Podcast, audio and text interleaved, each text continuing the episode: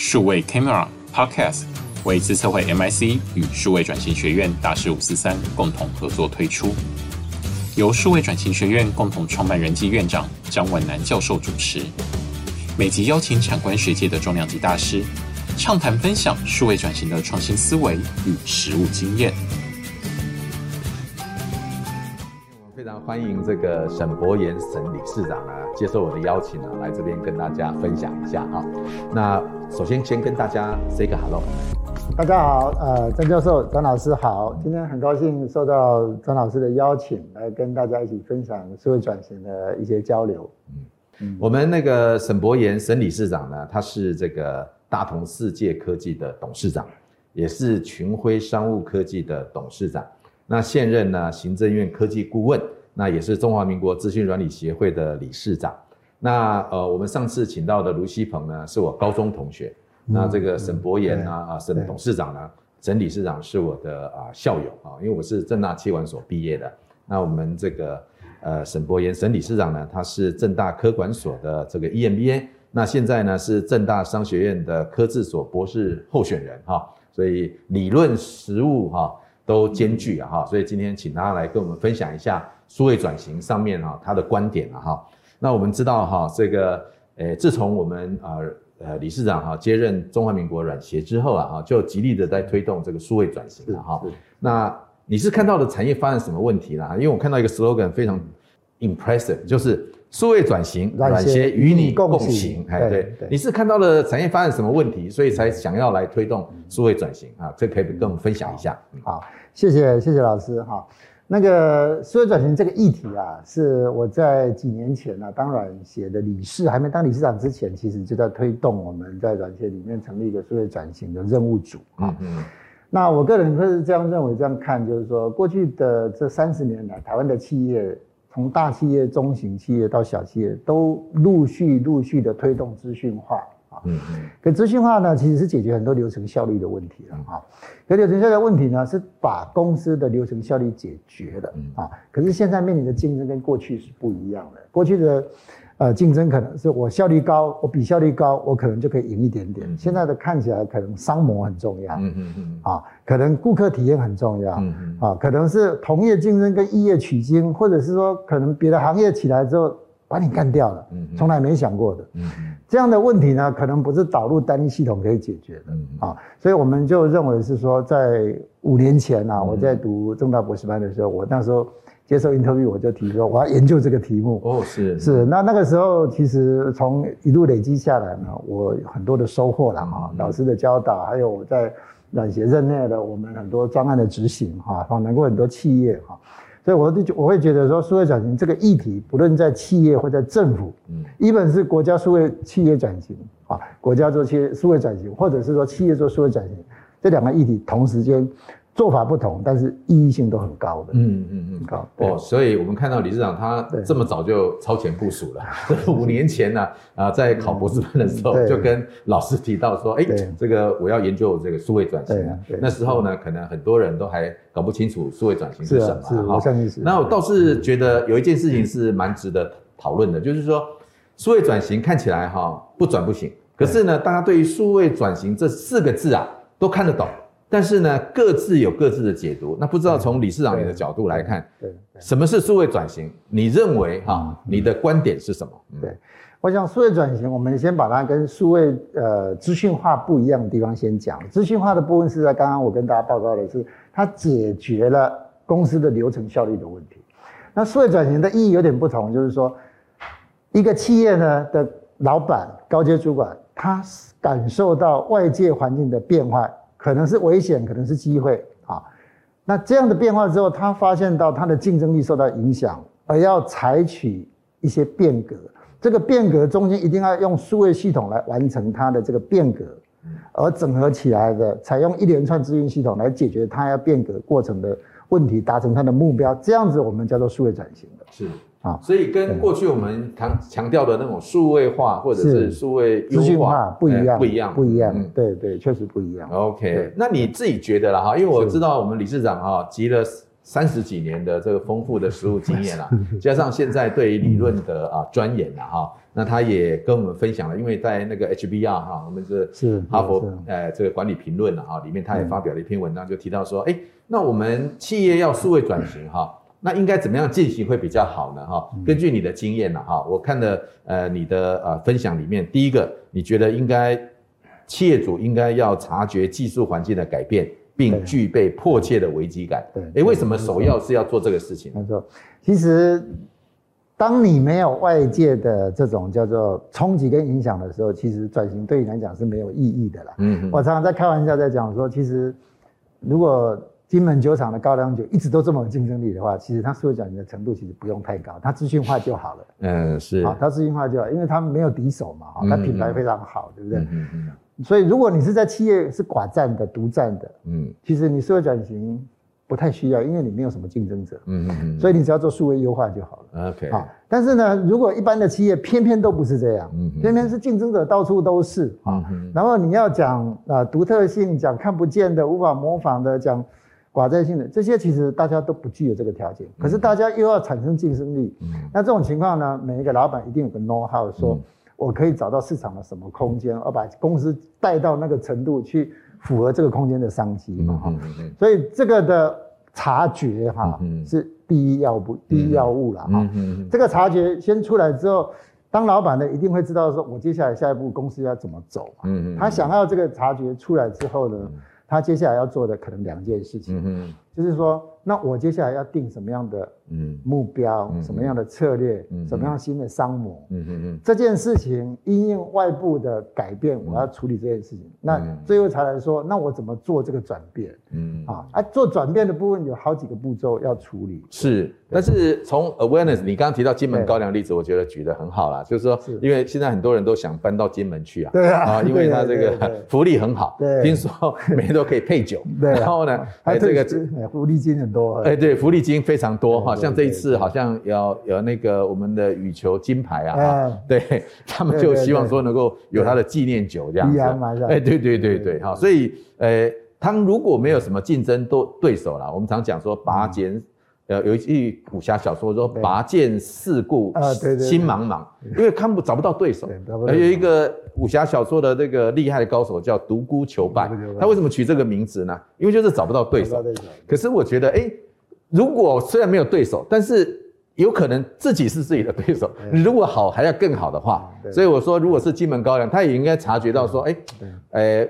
现在可能没有竞争者，但未来可能会有，这是第一个。啊，第二个呢是，如果我想要好还要更好的话，恐怕也是要思考数位转型的事情了哈。所以从自我察觉这个角度来看，可以从这个角度去思考了哈。好，那你也提到了说，哎，有了这个察觉之后，接下来就要想，那我的转型目标是什么？然后我的策略又是如何？那像这样子应该怎么来定呢？比较好？以以你的经验啊，辅导企业这么多年的经验，嗯嗯。其实转型目标哈，我个人觉得是说，每个产业它因为有服务业、制造业，又有上游、中游、下游哈，其实它面临的位置不同，嗯，所以它想要去处理的瓶颈，跟想要达成最近的那个目标跟长远目标的这件事情啊，其实是依照产业不同而要定的，嗯。啊，像我呃前几天举个例子，前几天在在审查几个呃数位转型的案例来看。像台湾有一家媒体业啊，嗯，他过去这五年媒体大家都知道很辛苦嘛，对，都从传统的纸张啊，或是或是一些一些可能 video 这样的部分，要变成数位化，嗯，怎么收到钱，嗯，那你他就要想办法把这个东西数位化之后，把它变成 IP 化，嗯，然后建成一个生态圈啊，是。啊，把相关的演员、医生、专家在不同节目上把它塑造这个节目的独特化，嗯哼，然后把这个节目呢变成是有 IP 特质的，然后营造一个跟这个有关的产品在电商卖，嗯嗯啊，然后这个就可以产生一个获利的状态，嗯嗯，那这样的做法呢，其实难是难在哈，第一个他如果想说我数位化。之后怎么样把它建立一个生态合作圈？对，然后让生态合作圈进来的人，在你的这个核心上面的产品，可以变成一个转换成利益的部分。那这个过程其实是辛苦的。嗯嗯。过程呢，其实最难的地方，其实有时候是数位单位的人他想要做，而，传统不是数位单位的人，他不知道会抗拒。嗯嗯，这中间的过程的磨合，组织的文化啦，嗯啊，或者是呃组织的。调整啊，人才的补充啊，哈，这非常重要。对，或者是组织的学习啦，哈，或者是学习能力的传播啦，等等的，这些都会牵涉到这个议题。是是，对。好，我们可能要比较深入的、慢慢的来讨论。是是。你一下子可能把大家的这个路呢，哈，就是哎，我举个例，刚提到了说，哎，这个媒体呢遇到一个很大的环境的啊这个冲击。对。就举个例，我昨天收到一个 mail，对，哈，他告诉我说。各位哈，我不晓得哈，你有没有订那个 Apple 的订阅制《苹果日报》？你有订阅吗？我没有，我订了别别的。哦，是我有花钱订阅啊。我想我是很少数的，但是他昨天啊非常负责任告诉我说。他七月之后就不扣我的款了，然后呢，叫我把存折给他，他准备呢啊，得退我的钱这样子哈。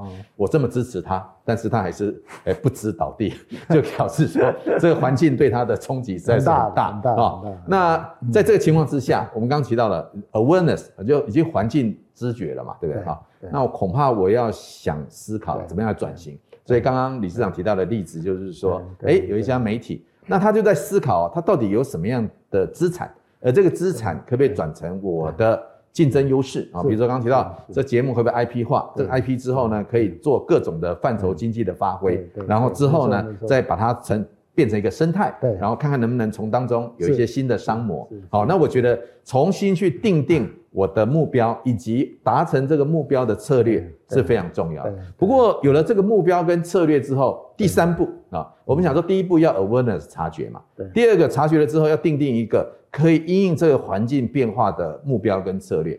但第三步就来了，有了这个目标跟策略，我们怎么样去 implement 呢？哦，显然组织资源要配置，要重新配置嘛。那这个部分可不可以跟我们分享一下？对，就到底会遇到什么问题？所以要去资源要做配置，不能用原来的系统去 run 吗？对。这个其实我我回过头来还是看每个产业多多少少有点不同，嗯但是我们如果把它综合性来看呢，其实有几个重点要处理的。第一个就是说你的产品要不要调整啊？嗯好，产品先盘点一下哈。比如说我们最近看到那个应该是有一个杂志，它就登一个过去做毛笔的一家厂商，他现在变成是做类似专业刷子毛刷的专业厂商。嗯嗯啊。他把产品线从毛笔变成多样化的刷子，嗯哦，精致的毛刷这一类的，呃，变价格提高了。我不懂，因为小时候写毛笔就是被老师打扁，所以当刷子在刷。对。然后他刚开始呢，他找呃供平台的电商，嗯，后来平台的电商一段时间之后，他发现那个成长力道要变弱了，哦，他知道要自己建。建自己的销售的平台。哦，是，所以他从借重别人的外把产品改变，借重别人的外力，然后再借重自己的的力量上来，所以他最后他嗯。还是做得很好，嗯哼，还做得很好，所以这样的转变呢，其实是产品它必须要调整，嗯哼，第一个我认为产品的部分要盘点，嗯哼，啊，那产品盘点完之后呢，接下来就要处理说，那组织上面要不要调整，嗯嗯嗯嗯嗯，啊，因为组织上面调整一定会有一部分是传统。对对，一部分我要引进新的人嘛，嗯、或是借重外部的伙伴啊。是，所以组织的调整这件事情可能是第二件事情。OK，那组织调整完之后呢，再来看看组织的人力上面的能力的调整。那组织上面能力的调整呢，在传统的要让他接触数位，数位的人要理解原来的生意模式，我要怎么样改变，怎么整合啊？嗯、像我刚刚跟老师报告了，就是刚刚我提到那个媒体那个案例我也问他一个问题，嗯，我说。你们在传统的这一个 team 的呃呃文字媒体的这些单位啊，跟你数位单位，你们当时组织怎么样把它做一个融合的？嗯，你总不能把人调过来啊？对，调过来不行。但是大家老板在想，那我换位给你不行。嗯，所以他们做了一招了，他们把他们的薪水的奖金哈，嗯，把它挂在同个目标。对，把你们的 KPI 哈，大部分的奖金呢，全部跟这个有关。是，而且这奖金是你们共同的 KPI。是啊，你达到之后，我奖金才发给你们。那这样大家交流起来就就比较好做啊。所以这个有时候制度上面的调整啊，这个是其中一个要奥秘啊。我们只要有了目目标跟策略，也不是说原来的人、原来的系统去做，组织的资源要重新配置。甚至刚刚提到的绩效考核的方式也要做调整，好，这个其实是非常重要了哈。所以那当然那个人合不合适又是另外一个事情了哈。所以我们说组织资源、绩效制度整个系统要去调整嘛哈。然后之后人，因为我上次也是听到一个媒体告诉我说。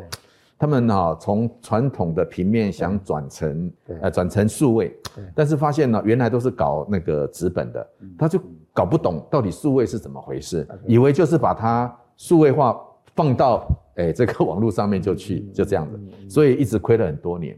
到后来他们想说，我的策略人才策略到底是什么？是要混血吗？还是输血？最后他们搞成换血，就是直接把人全部换掉这样子啊，因为发现说那个老老脑袋哈，就是很难哈翻新呐哈。那不知道理事长你觉得说，从组织调整、绩效系统调整，那内部人才上面需要做什么样的养成方式呢？我觉得人才养成方式啊，我个人的认为啊，从 top down 下来，高阶主管的支持，嗯。啊。可能它的重要性跟人才的养成这件事情是挂在一起的，嗯嗯啊，因为高阶主管有时候哈，我刚刚在报告的就是说，A 的数位部门跟 B 的传统营运部门呢，他们常常有 conflict 的时候呢，其实是高阶主管进来协调，他既然协调说要这样做，所以这个事情就就容易谈得拢啊，或者说他进来跟传统部门说我们未来怎么改变啊，那至于这样改变的结果呢，就要让传统部门都要了解数位的工具怎么用，嗯啊。数位的人才就会了解我们的 domain 是怎么一回事，啊，那其中呢，两个交换的结果呢，要以我们的顾客到底是谁呀？嗯嗯，顾客怎么看我们？嗯，啊，有时候我常常也会体会到一个问题，就是说，大公司里面啊，常常在谈你对我对，你对我对，都不管客户要不要，啊，就两个吵吵其实都没有错，但是客户就是不要，嗯嗯，啊，这这种状况也常常会发生的哈，所以。当一个两个单位在谈一个数位新数位要成立的时候，我们旧的 domain 要能够上来，能够让顾客有更好的体验。顾客为什么要买单？他会不会这样觉得我们更方便，或者说觉得这样我们有透过 AI 的工具让他觉得更更能够体验到这个判断买卖或者是推荐等等的这些的议题呢？我觉得就是要不断的讨论之后，要从客户角度再回来检视。那这样的能力要补什么？再来看这个能力的。这个差距要做什么事情？所以不能自嗨了哈，就是说全部在家里面自嗨。然后呢，哎，这个 IT 的人说我的 solution 很好，然后呢，domain 的人说你都不懂，然后就在这边哈。但是也是，那到底谁来决定呢？最近哈，我们发现说有一个银行嘛哈，本来是线上银行，就是因为发生那些 啊，大家好像不是那么的呃，学最后总经理去职哈，这样，我觉得这个也是一个很大的挑战哈。那。再来就是有关这个人才上面呢，我记得哈，那个哎，台湾有一个流行品牌哈，他做的非常好。那他跟我分享，那个总裁跟我分享说啊，他们最在人才培培养上面，他们做了一件事情，是就年轻人跟老人家哈合为一组，然后年轻人让老人家在经验上面是新人的诶 mentor。嗯，但是呢，新人在 IT 上面是老人家的 mentor，那这样子的话，一组啊，那大家有共同的目标往前走，那这样子的话才会互相学习。因为有时候哈，这个老一辈的真的比较跟不上速度，没错，在数位上面也不了解，所以在人才培训的养成上面，除了要引进新人之外，原来的人怎么样去啊，让他可以提升？我觉得这也是非常重要啊。没错，没错。这个你有没有什么经验啊？在这边，我我觉得刚刚的那几个讨论之外呢，我我倒觉得公司内部建系统平台哈，能够让原来所讨论的事情的跟催啊哈，或专业知识的累积啦啊，资料的找寻啊哈，都能够很快速而且分享。这个这样的平台，包括像可能。传统的 KM 啊，e-learning 啊，啊，或者是相关里面建立一些文字机器人，给客人可以随便去查啦，等等的，这些都是跟我们内部外部会结合起来，你促进这个养成会有关系的。哦，是是是，所以刚刚有提到啊，除了人才的养成，对，但是如果你公司有一个系统，让组织的吸收能力跟内化的机制可以提升的话。这也非常重要。很重要。我昨天哈，因为我最近因为退休了之后比较有时间，所以我就呃看了一些韩剧，哦，真的非常不错。昨天看了一个呃浪漫呃医生金师傅，那里面呢有一个我就觉得跟您刚刚提到的非常像，就是那个金师傅啊，你不要看他每天哈这样子诶散散的哈，很那么浪漫哦，但是他从第一天进来就把他所有开的刀的 case 啊，全部的诶怎么开。有什么结果，好还是坏，全部累积这个案例，最后呢，比如说胸腔科、哈外科哪边神经科哦，就累积了非常多的资料。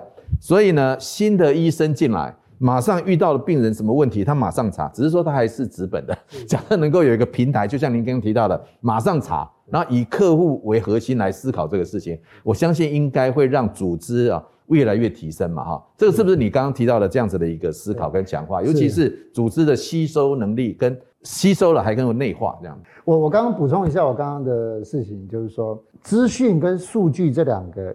这两个元素哈是数位转型很重要的了哈，资讯跟数据哈。那我刚刚讲资讯是内部在人才养成的，对于呃产品的资讯哈，对于这个 domain 的，对于数位化的资讯等等的这样的专业必须要交流这件事情是属于资资讯的哈。但是呢，我们在营运的过程中留下来的数据的意义哈，其实是很关键的啊。所以顾客呢，我们如何去理解顾客的行为？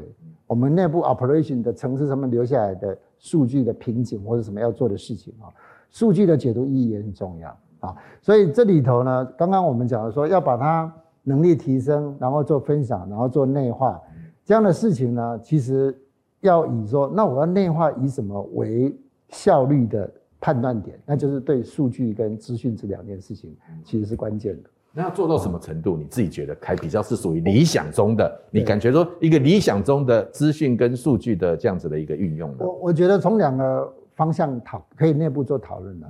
一个方面就是说，我们从顾客角度看，顾客进来我们公司要跟我们互动的。瓶颈跟环节有哪些？嗯，而我们可以让他参与到什么程度？嗯，而我们希望留下他什么样的资讯？这个这个是从顾客进来的角度。嗯，另外一个其实一个一个角度就是说，公司在营运的时候，其实各个部门很多嘛。嗯嗯，每一个部门你如果仔细去看了一下，一定很多瓶颈。嗯，所以去理解一下，就是说，那我们公司的瓶颈是哪里？嗯，是业务单位拿到单子之后，内部请购。很多瓶颈吗？嗯，还是业务销售完之后，然后要收款回来，那些小款的单子都收不起，那个是瓶颈嘛？所以很多的环节上的瓶颈哦，可能需要 OP 人去讨论。那我们就 OP 人去讨论完出来之后呢，那些相关的机制杂的流程的瓶颈呢，应该要拿出来讨论，说我们要怎么解这个事，让流程效率变快。要不然的话，很多状况是这样的，就资讯化的结果哈，这个系统到那个系统。跳接过来的时候都是人在处理，那人在处理这个事情就花很多人在呃，可能一段时间或是每天的好几次的固定时间处理那些事情，而且那些事情其实资讯化可以帮忙的啊，RPA 可以帮忙的啊，自动流程或者资料整合是可以帮忙的。啊，那些事情如果没有用心去看的话，实际上就很多人在做那些很 routine 的事了。嗯嗯。啊，那那那个部分的你要怎么内化，都效率都很低。嗯嗯嗯。啊，所以如何找内部的瓶颈跟顾客外部参与进来的体验。要留下什么记录？这些事情是可以从这两个角度去谈。嗯嗯嗯嗯嗯，对。不过呢，在你这边有提到说，其实除了这个内化的机制啦，哈，那呃，怎么样去解决客户进来的瓶颈以及我们流程的瓶颈嘛，哈。那你也提到了说，哎，在这个目标确认了啊，然后是不是符合顾客需求了哈？不是为了转型而转型，我想这个非常关关键嘛，哈。那很重要的就是。那怎么样结合外部的供应供应链的生态，让我们可以把这件事情做好？这个你有什么看法？呃，我觉得外部的合作体系的整合跟改变啊，我觉得现在大家越来越重视这个问题啊，因为我我我们如果去想象一件事情，就是说，如果一个零售店它那么多店里边那么多产品，它怎么可能说每次都是采购买了一大堆放在仓库里面，发现到这个少了，我再运送过去，这个。这个是非常没有效率的，所以如何从我每一个店里头卖的东西放到一个低的库存量，我就会通知厂商，厂商就会进来我的店里面，我经过一个什么样的程序，让它自动到店里面去，然后它会变成验收，可以去付款给他，这样的一个比较有效率的机制哈，我觉得都是跟供应链相关的，甚至于说我们很多中小型企业，他自己做一件产品。之前呢，有很多是委外的，嗯，我买料进来做一部分委外出去，或者是我做直接叫料进来，我做了一半再出去再回来，这种的供应链的合作里头，如果有一个好的平台可以帮他解决这个相关的问题，甚至于说透过一些 AI 做一些品质的盘点等等的，就会让他本来花很多人力在处理这个细节的事情就变得快速啊，所以这要不要花很多钱呢？既然是中小企业嘛，哈，他们要不要花很多钱才能够把这些供应链的平台把它整好、整合好？我我觉得哈，钱永远是一个参考值啦。嗯嗯嗯。比如说我举我举个例子啊，二三十万跟两三百万，就看公司规模。嗯嗯。啊，有些公司规模很小的，可能二三十万他觉得觉得就差不多了。嗯。可是，一两百万对他讲很贵。嗯。可是，如果一个营业额可能或许是二三十亿的公司啊，是。他可能就觉得两三百万是觉得其实是合理的，因为他的量跟他的毛利跟他要处理的事情。他每年花进去处理的成本可能都不止这些钱啊，更何况他处理一次以后就没有这个问题了嘛哈。所以这个钱的问题，我觉得还是把自己的问题讲得精准，然后多找一些可能相关的单位来询问了。像我觉得软协就是一个比较公正的单位，他或许可以给一些建议，给一些参考。是是是，都有一个中立的平台可以来协助哈，不管是 consult 问题啊，或者是说来。初步的哈，哎，来帮你哈，这个 identify 到底哪些是比较 OK 的啊？我们最近跟老师报告一下，最近我们跟呃加盟的啦、零售的啦、制造的这几个产业呢，其实大家都有提到一个共同的问题啦哈。这共同问题就是说哈，我们这些呃业主呢，这些产业的老板呢，他们本身其实都是自己公司行业的专家了。但是他们也觉得，确实环境是很竞争的，他们也想要数位转型。可是呢，我不晓得怎么选，嗯，我也不晓得数位可以帮我什么。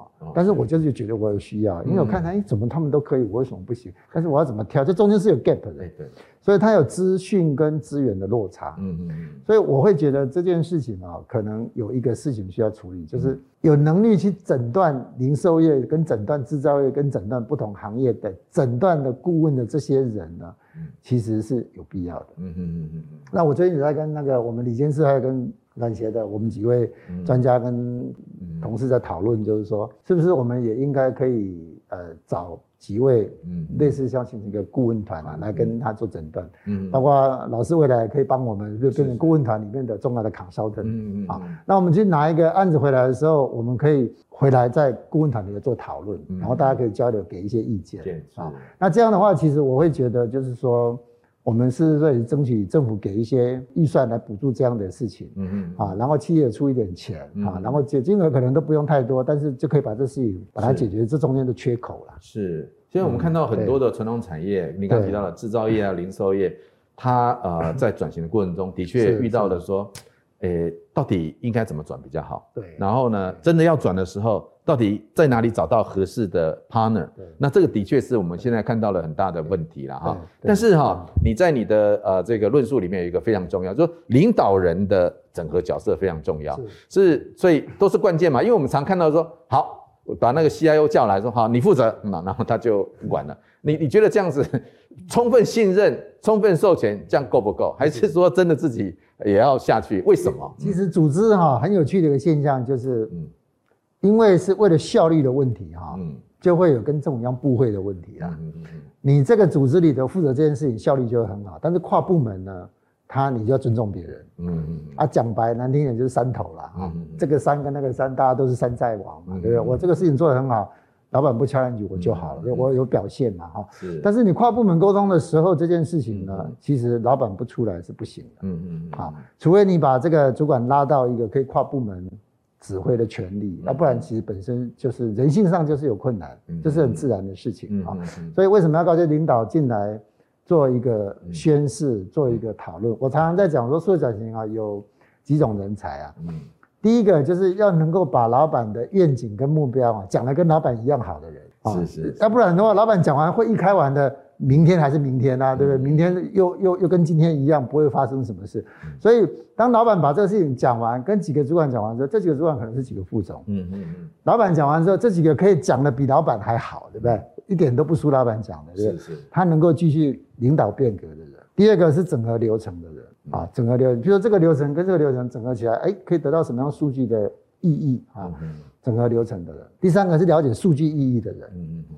第四个才是资讯技术的人。嗯嗯嗯。好，这这四种人呢，其实是社会转型中呢，他必须要有的这四种人啊。OK。对，就是。哦，你讲的非常好，就是说，第一个我们要有领导变革的人啊，他能够推动整个过程嘛哈。对。第二个呢，要有整合流程的人，让刚刚提到的顾客进来的，还有这个在内部的流程，怎么样把它整整合好，让更有效率。对。再来呢，就是要懂得数据意义的人啊，就是诶他可以知道这些什么数据要收集，让他可以解读它是什么样的意思，然后可以做出好的策略。最后呢，才是资讯技术啊。OK，所以怎么怎么样数位转型能够具备有这四种人，其实是非常重要的哈。好，那最后稍微 recap 一下哈，因为刚刚这个理事长提到几个非常重要，就是数位转型的步骤了哈。其实有七个构面呢，可能呃提供给大家参考。第一个呢，就是。你要察觉环境的变化啊，这非常重要。就是你到底知不知道环境在变？不要像那个温水煮青蛙一样，已经快烧死了哈，这还搞不清楚状况这样啊，这是第一个。第二个呢，有了察觉了，环境在变化了，知道竞争的状况了，我们要去定位我们的新的目标跟执行的策略。那要去完成这个目标跟策略的时候呢，我们需要做组织资源的重新调整跟配置，而不是原来那一套哈。旧瓶装新酒啊，然后就原来还是那一炮去跑，是跑不动的。好，再来第四个呢，因为要这样子的组织调整、资源的配置、绩效系统的改变，我们的人才呢，好要进来，这个包括新的人才、旧的人才要怎么样的，他们串在一起，然后呢，诶让他们更有效率的来应进行。再来呢，诶组织要变成一个动态能耐的学习性组织，它要内化，然后呢，可以在这个系统上面啊运作得很好。那第第六个呢，就是整个供应链呢，不是只搞去内部，外部供应链生态的整合跟经营也是需要。最后呢，就是领导人的角色了哈，怎么企业领导人在那边整合上面是非常重要的了哈。好，今天呢非常谢谢。那我们最后还是要问一下，因为总是要五四三一下嘛哈，我来问一下说，哎，软协哈，那最近有。透过哪些？我们知道说数位转型，软协要与你同行嘛，哈，共行。对，你们怎么样协助政府来推动产业的数位转型？有哪些计划在进行呢？哈，我想软协就是在台湾里头代表软体产业一个算是最大的一个公共协公共团体啦哈。那我们为了软体这个产业的发展呢，其实我们常常在 push 政府呢，对于产业环境啊、法令的配套啊。这个东西要有一些一些调整啊，包括现在未来要成立的数位发展部啊，也是我们过去几年哈，常常在 push 政府说一定要成立的哈。还有政府的采购法，我们觉得对于软体这种的计价啊，或者对软体的这种采购的验收等等的，它应该最好是定一个比较适合软体的合约了哈，而不要用土木工程或者是硬体买卖的。来算硬体这一这一类的，来算软体的这样的的工程啊，所以这样的软体硬体它其实很大的不同。软体协会在做这件事情的推动呢，其实工作是很多的。那我们简单的讲呢，就是我们事实上都会给政府回馈，就是我们认为这个产业的环境应该是什么什么样子。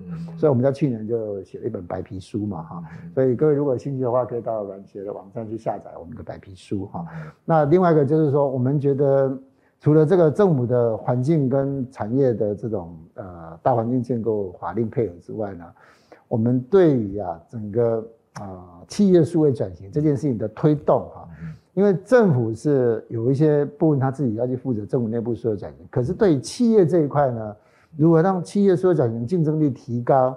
刚刚我跟大家报告，就是特别是中小型企业，它有资讯跟资源的落差嘛，哈。